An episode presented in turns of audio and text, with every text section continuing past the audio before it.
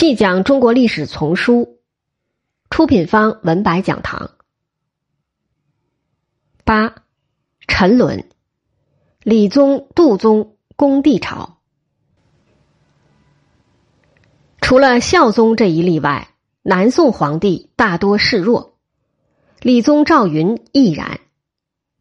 不过他不比宁宗那样，身体与心气俱弱。李宗因为出身的问题，总是无法自信。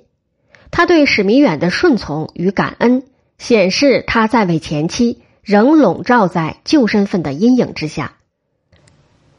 但他努力想摆脱这个阴影。史弥远尚在之时，李宗已表示对理学的福音及与理学家的亲近，希望展示他与历代帝王很不一样的圣哲的一面，求得完全的正统性。史弥远卒后，他力图振作，出师河南，收复故土，亦是适应新身份之一端。但两者皆不成功。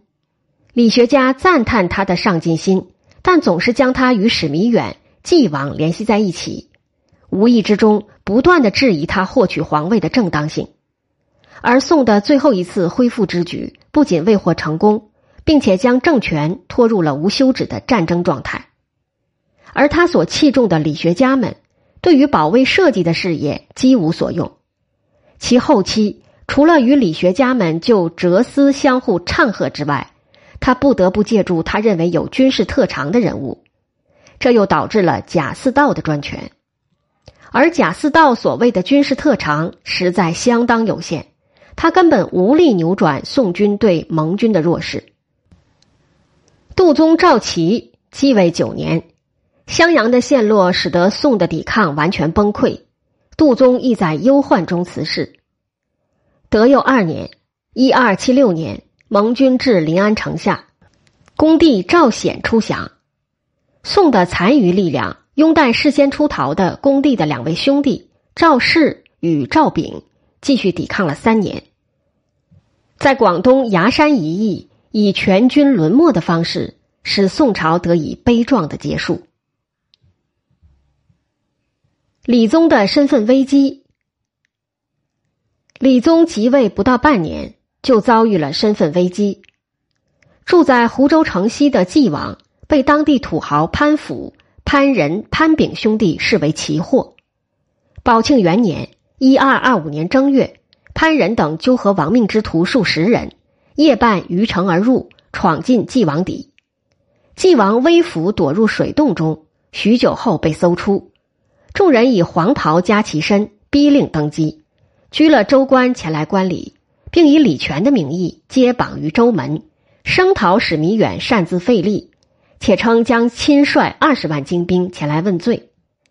然而至天明，纪王发现拥戴他的义士不过是些太湖渔民及县尉、巡检司的工兵，人数不满百，深知这些乌合之众不足以成事。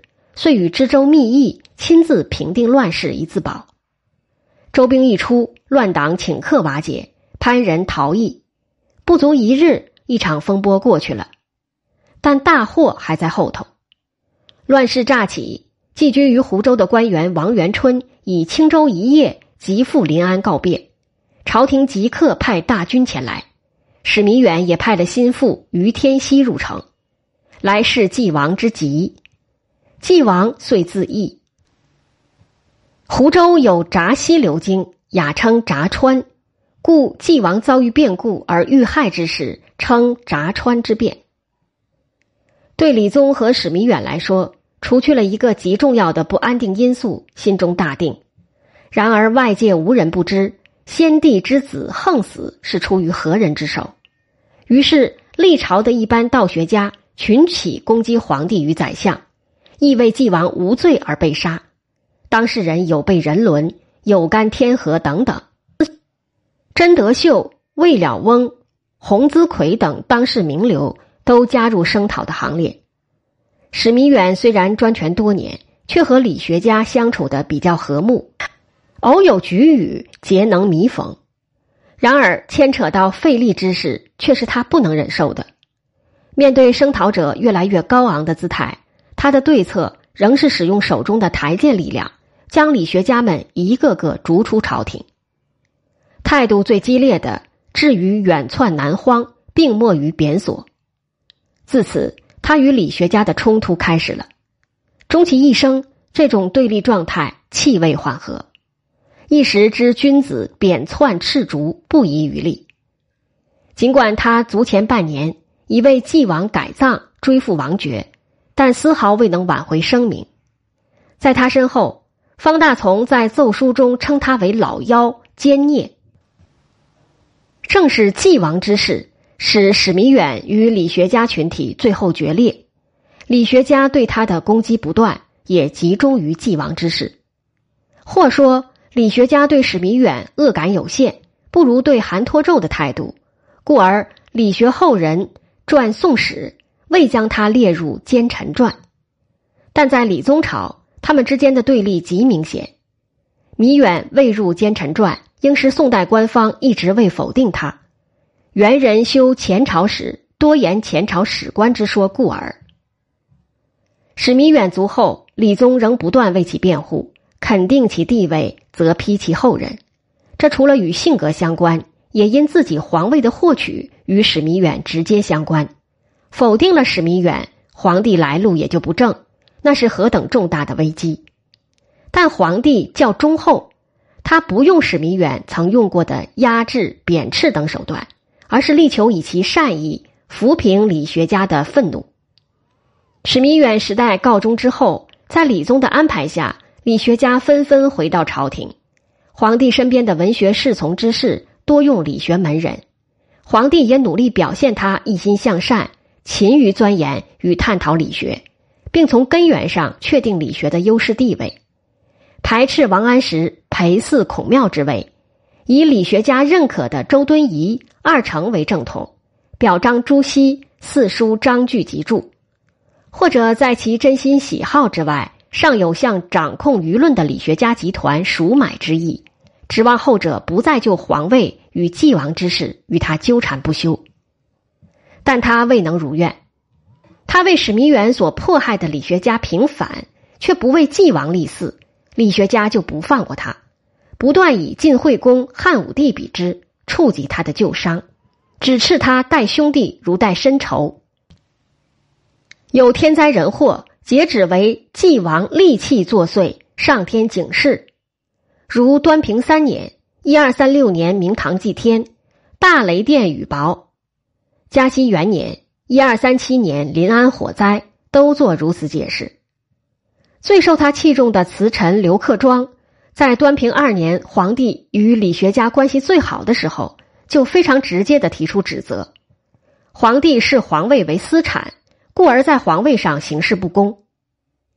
意外获得这个私产。所以非常感谢与他私产的权相，遂失君道。君王刻意保护这个私产，所以对于同样有可能得到王权的兄弟非常猜忌，遂失家道。理学家大约觉得李宗纳谏如流，故而直言无忌。但没有一位皇帝有如此强大的心理，可以永远忍受臣下直斥他不公失道。端平间一度出现的和谐，支撑不住理学家反复的质问。皇帝冷然应对责难，既不争辩，也不接受，直至熬过他四十年的统治生涯。杜宗继位之初，有人再度提议为继王立嗣，但新皇仍坚持大行皇帝的立场，以示对他的尊重。